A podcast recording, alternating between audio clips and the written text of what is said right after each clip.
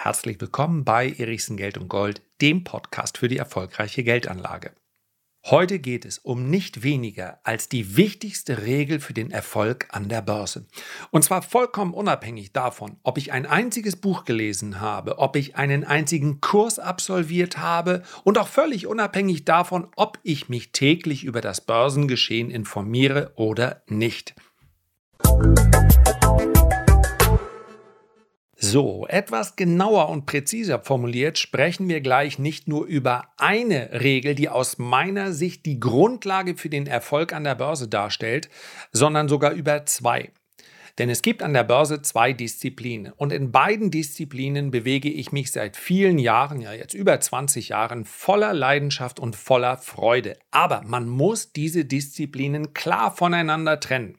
Wir sprechen zum einen über die langfristige Investition über Jahre und Jahrzehnte und wir sprechen zum anderen über die aktivere Geldanlage auf kurzfristigeren Zeitebenen. Und beide Disziplinen haben selbstverständlich ihre eigenen Regeln. Und die jeweils wichtigste, die möchte ich gleich mit euch teilen. Vorab aber eine Information. Ihr wisst, dass mein Podcast werbefrei ist und bleibt. Welches also das beste Netz zum besten Preis ist, das erfahrt ihr anderswo. Heute möchte ich aber ganz kurz eine wichtige Information mit auf den Weg geben. Denn viele von euch sind gemeinsam mit tausenden anderer Leser bei den Renditespezialisten mit dabei. Die Renditespezialisten, das sind unter anderem meine Depots, meine ganz persönlichen Käufe und Verkäufe. Im Zukunftsdepot kaufen wir Top-Aktien, Qualitätsaktien für die langfristige Geldanlage, in der man eben Schwächephasen strategisch sinnvoll ausnutzt und die sich in der langen Geschichte der Börse für ausnahmslos jeden ausgezahlt hat, der einfach nur dabei geblieben ist. Dazu kommen wir gleich noch, aber wir sprechen immerhin über eine Erfolgsquote von 100 Prozent. Kurzfristig sind aber die Gefahren in meinen Augen immer noch relativ groß. Ich gebe also jetzt keine Entwarnung. Vielmehr erwarte ich für die kommenden Monate eine extrem gefährliche Marktphase. Eine Phase, in der sehr viel zerstört werden kann, wenn man eben die falschen Entscheidungen trifft. Wenn du jetzt nur ETFs besparst, dann ist das vollkommen in Ordnung. Dann mach das bitte einfach so weiter. Du verhältst dich damit schon sehr viel verantwortungsvoller als die meisten Deutschen. Aber auch das möchte ich den aktiven Anlegern unter euch mit auf den Weg geben. Gegen fallende Kurse kann man sich nicht nur schützen, man kann sogar von ihnen profitieren. Und im exklusiven Lars Erichsen Depot haben wir dies zuletzt sehr erfolgreich im April umgesetzt und eine sehr schöne Rendite erzielt, während andere eben den fallenden Kursen zugesehen haben. Was ich also ganz konkret mache, wann ich kaufe, werde ich den Lesern der Renditespezialisten jetzt in den nächsten Tagen mitteilen und wir handeln dann gemeinsam. Und du profitierst dann auch von unserer exklusiven Sparaktion. Und den Link dazu, den findest du hier in der Beschreibung des Podcasts. Du erhältst dann alle Leistungen der Renditespezialisten. Das ist mein exklusives Lars Erichsen Depot. Hier wurden aus 5000 Euro 34.000 Euro seit Start im November 2020. Das bedeutet also ein neues Allzeithoch, während viele Aktien in dieser Zeit massiv verloren haben. Du erhältst das Zukunftsdepot, das Faktor 10 Depots und ganz wichtig für mich, alle drei Depots kannst du ganz einfach bei deinem Broker eins zu eins nachbilden. Der Zeitaufwand dafür ist wirklich minimal. Das heißt, du erhältst exklusive Sprachnachrichten direkt von mir wöchentliche Hauptausgaben und Updates. Du erhältst die Top-Aktien spezial mindestens einmal im Monat. Live-Webinare monatlich mit mir. Das nächste ist übrigens direkt am kommenden Montag. Und du kannst jederzeit deine Fragen stellen. Einer vom Team hilft dir garantiert. Und das alles bekommst du für 1,31 Euro am Tag. Und zusätzlich schenke ich dir noch einen Monat. Das heißt also, du sparst 169 Euro. Wie gesagt, den Link zu dieser Sparaktion, den findest du in den Show Notes in der Beschreibung der heutigen Folge. Und nun kommen wir zur ersten Regel und zur wichtigsten Regel für den Erfolg an der Börse aus Sicht eines langfristigen Investors. Und wir machen jetzt mal keine Unterscheidung zwischen dem quantitativen ETF-Kapital und dem qualitativen Kapital, welches in Einzelaktien fließt. Ihr wisst, ich habe es häufig genug beschrieben, ich investiere in Einzelaktien. Das ist ein durchaus überschaubares Depot. Ja, den Namen kennt ihr ja schon, das Zukunftsdepot. Ich investiere dort in Unternehmen, die aus meiner Sicht ihrer Zusammenstellung ideal sind für eine langfristige Geldanlage. Es ist aber vollkommen in Ordnung, wenn man sagt, für mich ist das eine Pflichtaufgabe. Ich habe allergrößtes Verständnis dafür, wenn man einfach nur erkannt hat, wenn ich nicht in Sachwerte investiere, dann wird langfristig die Inflation dazu führen, dass ich mein Vermögen nicht nur nicht erhalten kann, sondern es wird auch immer weniger werden, es sei denn, ich arbeite dagegen an. Das ist natürlich möglich. Wenn im Laufe der Zeit, wie das so häufig der Fall ist, das Einkommen steigt, die Bezüge steigen, ja, der Cashflow steigt, dann kann das natürlich auch dem Verarmen entgegenwirken. Aber warum sollte ich es tun? Ich habe es eben schon angedeutet. Erfolgsquote 100 Prozent. Wir machen jetzt also heute keinen Unterschied zwischen demjenigen, der in Einzelaktien investiert, der vermutlich auch einfach ein bisschen mehr Spaß hat daran, ein bisschen mehr Leidenschaft mitbringt, sich mit Börse und mit Unternehmen zu beschäftigen, und demjenigen, der einfach die Pflichtübung absolviert und das heißt in ETFs zu sparen. Ich könnte auch ETFs Schrägstrich Fonds sagen, wenn ein klassischer Aktienfonds nach Gebühren mindestens so gut läuft wie ein entsprechender ETF oder im besten Fall, denn dort erfolgt ja eine, eine manuelle Auswahl, im besten Fall sogar besser als ein ETF. Dann ist es voll, vollkommen in Ordnung. Ja, ich habe auch nichts gegen jährliche Verwaltungsgebühren von zwei oder drei Prozent. Solange die Netto-Performance dann auch wirklich besser ausfällt, dann bezahle ich auch sehr gerne jemanden dafür. Also die Investition in Sachwerte. Was braucht es, um hier langfristig erfolgreich zu sein? Zwei Worte. Bleib investiert. So simpel ist das. Es ist ein bisschen schwierig, Bilder zu malen in einem Podcast. Ich möchte dennoch eines mit euch teilen, auf das ich jetzt gerade blicke. Und das ist die annualisierte Rendite von Aktien, von Gold, von Anleihen und vom Dollar zum Beispiel auf Sicht der letzten, ja, was sind denn das? 220 Jahre. Ja, 1780, 1790 haben wir die ersten Aufzeichnungen. Diese Grafik, die ich jetzt vor mir habe, die beginnt im Jahr 1802. Und ihr könnt euch vorstellen, was das für ein Zeitraum ist und was der mit dem Schwächsten, mit, wollen wir es überhaupt eine Anlage nennen? Es ist keine Anlage für mich, weil Geld in seiner Konstruktion nie als Wertaufbewahrung konzipiert war. Man tauscht Geld gegen Waren oder Dienstleistungen ein. Es ist nicht dafür kreiert worden. Auch die Zinsen sind nicht dafür. Es sind kein Steuerungsinstrument, welches den Investoren in Geld reicher machen soll. Und von daher würde ich mal fairerweise diese Papiergeldwährungen, also den Dollar oder den Euro, wirklich auch rausrechnen. Denn ihr könnt es euch denken, der Verlust von demjenigen, der 1802 sich Dollar in den Tresor gelegt hat, der wird jetzt bezogen auf die Kaufkraft irgendwo zwischen ja, 90 und 99 Prozent liegt. Nein, es müssten 99 Prozent sein. Also es ist nichts mehr übrig. Ja, die Dollar, mit denen man sich damals etwas kaufen konnte, sind heute nicht mehr Dollar, mit denen man noch irgendeine Kaufkraft hat. Das wäre auf D-Mark-Basis, die gute alte D-Mark, auch nicht anders gewesen, weil sie nicht dafür gemacht sind. Ja, wir hatten mal, ich habe es erlebt, weil ich bei meiner ersten Hausfinanzierung noch 6% Zinsen bezahlt habe. Das wäre jetzt nicht allzu dramatisch gewesen, wenn ich zu diesem Zeitpunkt schon viel Kapital fürs Investment gehabt hätte, ja. Aber so war das. Und überlegt euch mal, wie das ist, wenn jemand sagt, ich verdiene mein Geld an der Börse und wir sprechen immerhin über die Jahrtausendwende. Und dann sagt ihr, kann ich einen Kredit bekommen? Wie die mich angeguckt haben, also allein die Frage, ich musste also über 50 Prozent Eigenkapital bezahlen erstmal, um einen Kredit zu bekommen. Und dann habe ich noch eine Lebensversicherung. Oh, läuft mir heute noch den Schauer, den Rücken runter. Noch eine Lebensversicherung quasi verpfändet und dann habe ich das Kapital bekommen. Ja, aber so ist das am Anfang. Ich brauchte das als Working Capital. Ich musste damit traden und handeln früher. Also brauchte ich einen Kredit. Lange ist es her. Worauf ich hinaus wollte, selbst in Zeiten, als man noch sechs oder sieben Prozent Zinsen für seine D-Mark oder für seinen Dollar oder für welche Papiergeldwährung auch immer bekommen hat, das hat einem vermutlich dann unter dem Strich nicht so richtig geholfen, denn die Inflation war natürlich auch dementsprechend hoch. Also, Geld ist keine Anlage. Eine gewisse Liquiditätsreserve, vollkommen in Ordnung, das sollte man, denn Unvorhergesehenes kann immer passieren, aber sein gesamtes Ersparnis unter dem Kopfkissen ist die schlechteste Anlage neben dem übermäßigen Konsum die man äh, überhaupt nur ins Auge fassen kann. Ansonsten in den letzten 220 Jahren sprechen wir über eine durchschnittliche Rendite in Aktien von 6,6 Prozent und ich kann euch ja aus einem Dollar wurden natürlich dementsprechend 704, 705.000 US-Dollar. 6,6 Prozent im Jahr. Wir hatten auch schon Phasen, in denen gab es 8 Prozent. Wir hatten auch schon Phasen, in denen gab es nur 4 oder 5 Prozent. Selbstverständlich. Aber im Durchschnitt waren es eben über 6 Prozent. Und selbst wenn jemand nur auf deutsche Aktien gesetzt hätte, dann wäre es weniger gewesen, ungefähr 1 Prozent.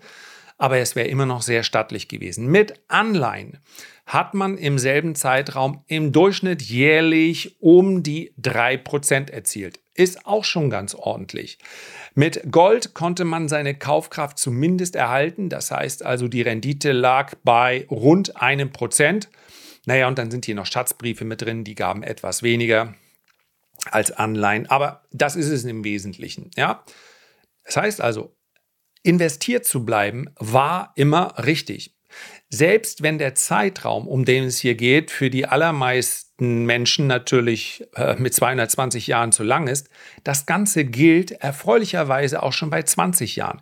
Es gab theoretisch Perioden, bei denen man investieren konnte und nach 10 Jahren keine, noch keine Nettorendite maßgeblich erzielt hatte. Wobei ich auch sagen muss, wir schauen hier auf Indizes. Bei den Indizes, bei denen man auch eine Dividende erhalten hätte, wäre es immer besser gewesen, als Bargeld zu halten. Immer. Das muss man sich mal vor Augen halten. Auf Sicht von 20 Jahren war man dann stets auf der sicheren Seite, ob mit oder ohne Dividenden. Da reichten allein schon die Kursgewinne. Dividenden machen übrigens langfristig enorm viel aus. Das heißt also, Dividenden und ihre Reinvestition sind selbstverständlich ein wichtiger Teil der Anlage. Wollen wir aber heute gar nicht besprechen, denn es geht ja erstmal nur um die wichtigste Regel. Investiert zu bleiben. Kann man das Ganze sogar noch verbessern? Kann man also auf diese Regel einfach nur nichts machen und seinen Sparplan durchziehen, ganz egal ob in ETFs oder in Einzelaktien, kann man das noch irgendwie optimieren? Kann man. Denn wenn man sich sicher sein darf, und in den letzten 220 Jahren durfte man sich sicher sein, dass Börsen langfristig immer steigen, dann heißt das natürlich, dass ich in Korrekturen gefahrlos, Achtung in Anführungszeichen, immer auf Sicht von mehr als zehn Jahren sogar meine Investitionen erhöhen kann. Niemals auf Kredit. Ich weiß, dass dieser Gedanke von vielen versucht wird zu optimieren und sagt, naja, aber wenn ich einen 20-jährigen Kredit bekomme und auf 20 Jahreszeiträume, richtig, aber wer weiß, ob wir in den nächsten 20 Jahren vielleicht zum ersten Mal eine Periode erhalten, bei der das nicht so ist. Und ich betreibe ja gerade die langfristige Geldanlage, um besser schlafen zu können.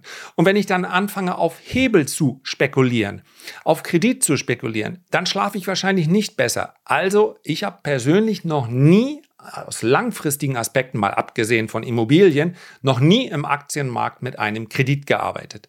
Und ich kann das einfach nicht empfehlen, weil möglicherweise dann genau dieser zusätzliche Druck dazu führt, dass man es eben nicht schafft, Regel Nummer eins einzuhalten. Also eben nicht in Panik den Verkaufsknopf zu drücken. Und ich weiß, dass vermutlich fast alle, die jetzt zuhören, sagen werden, nee, warum sollte ich auch? Wartet's ab. Es wird auch hier bei den Zuhörern dieses Podcasts, und ich gebe alles jeden Tag, zumindest zweimal die Woche dafür, damit es nicht so ist, welche geben, die dann sagen, Herr, diesmal ist alles anders. Ich wusste es doch, ja. Jetzt habe ich mich seit zwei oder drei Jahren mit Börse beschäftigt und jetzt das. Raus, raus. Ich habe mich vorher sowieso viel besser gefühlt. Also, dass Menschen in Panik den Verkaufsknopf drücken, wird immer wieder passieren. Es wird immer wieder Crash-Bewegungen an der Börse geben.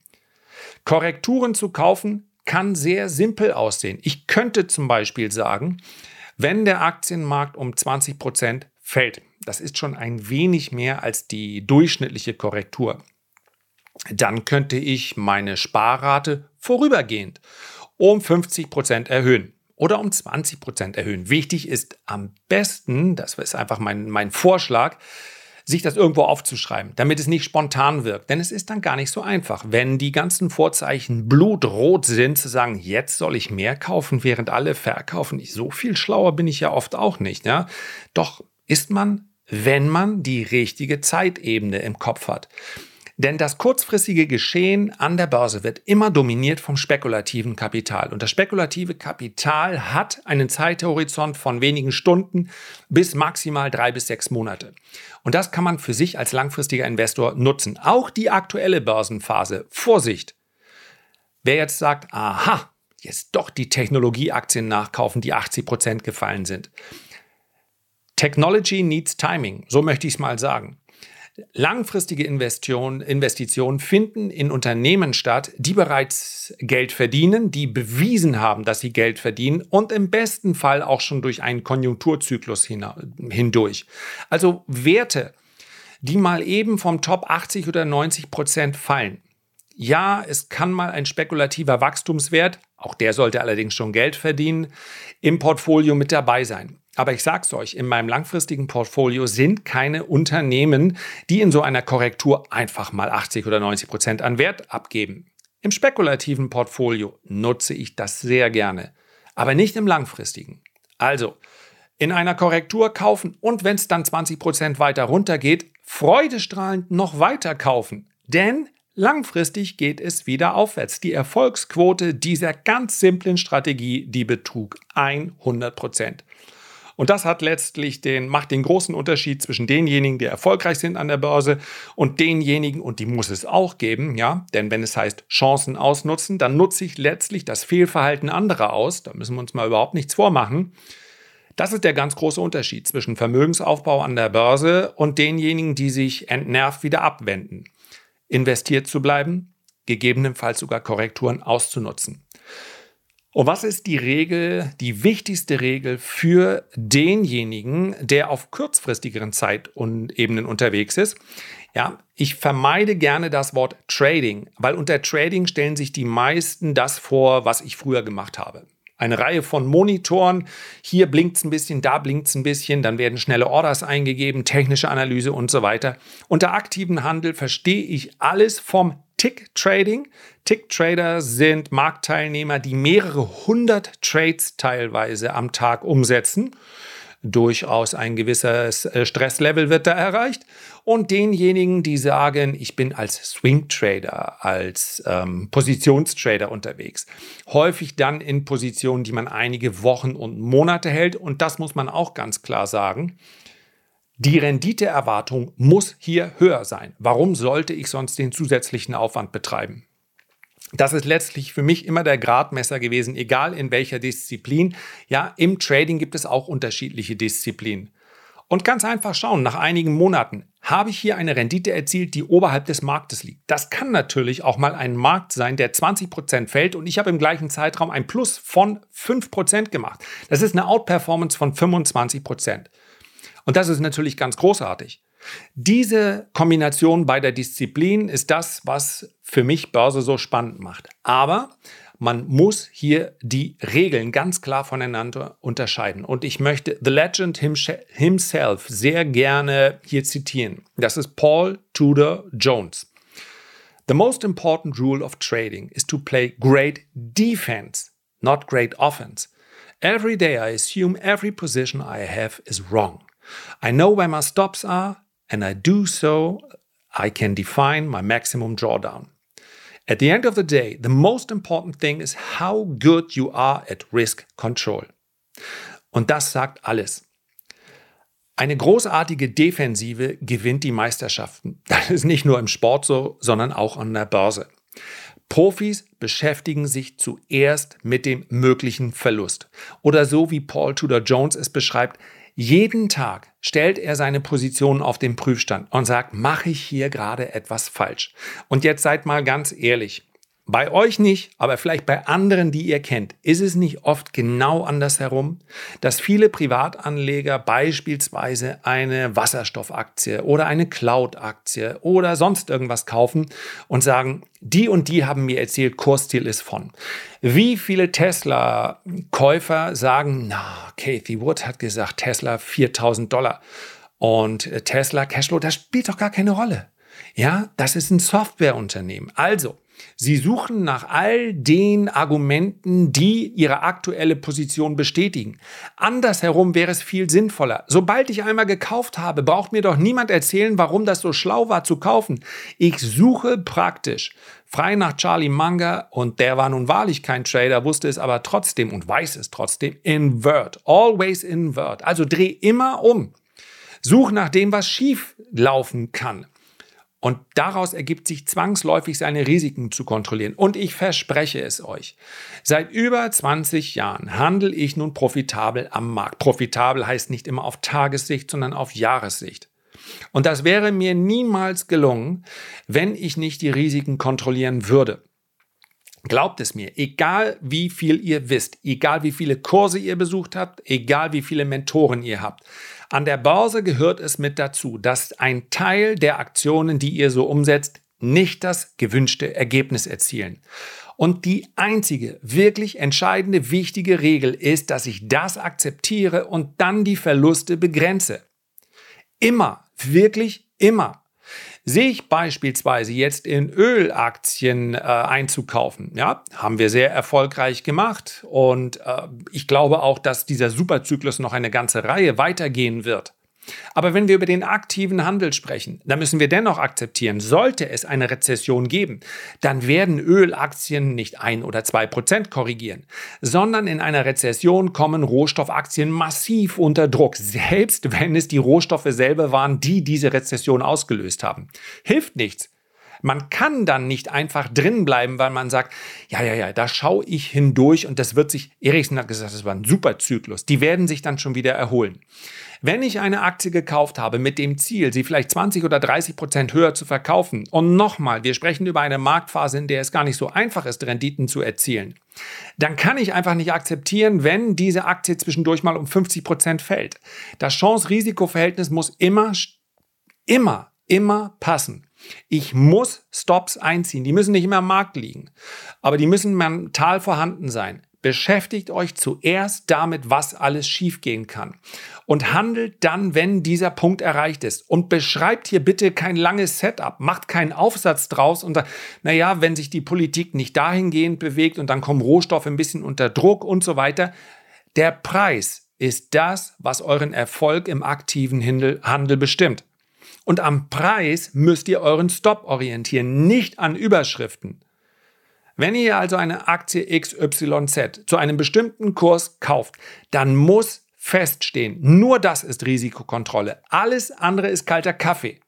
Dann muss feststehen, zu welchem Kurs ihr wieder aussteigt, wenn es gegen euch läuft. Es muss noch nicht feststehen, wo ihr Gewinne mitnehmt. Ihr könnt durchaus laufen lassen, ihr könnt Teilgewinne erzielen, alles mögliche, aber es muss feststehen. Da ist mein Risiko definiert. Mehr als ein Prozent meines Kapitals möchte ich mit dieser Aktion nicht verlieren, selbst wenn ich daneben liege. Und ihr werdet daneben liegen. Die Kontrolle des Risikos ist der entscheidende Schlüssel für den Erfolg an der Börse. Nicht die besonders tollen Analysen, nicht, dass ich den Turnaround-Wert genau im richtigen Moment finde. Die Kontrolle des Risikos. That's it. Herzlichen Dank für deine Aufmerksamkeit. Wie gesagt, wenn du mehr möchtest in der Geldanlage, dann findest du den Link zur Sparaktion der Renditespezialisten in der Beschreibung des heutigen Podcasts. Ich freue mich, wenn wir uns beim nächsten Mal gesund und munter wiederhören. Bis dahin alles Gute, dein Lars.